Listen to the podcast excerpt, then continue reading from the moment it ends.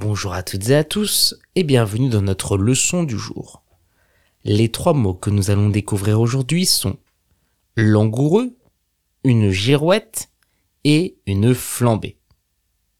Le mot langoureux est utilisé pour parler de quelque chose de plutôt sensuel, quelque chose en rapport avec la séduction. Langoureux, ça va être euh, le fait, par exemple, de prendre du temps d'avoir une certaine forme de lenteur dans les échanges avec l'autre.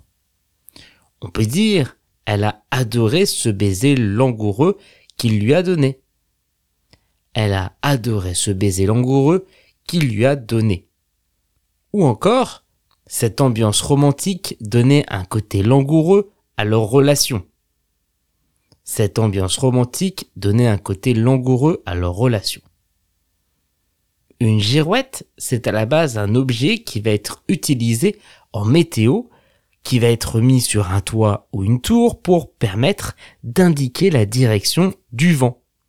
La girouette va se tourner dans la direction du vent pour indiquer dans quel sens il va. Dans un sens plus familier, une girouette, eh bien ça va être une personne qui change facilement d'avis et qui va là où c'est le plus facile pour lui mais sans grande conviction. On peut dire je sais que le vent va vers le sud grâce à ma girouette. Je sais que le vent va vers le sud grâce à ma girouette. Ou encore, mon patron est une vraie girouette. Il change d'avis tous les jours. Mon patron est une vraie girouette.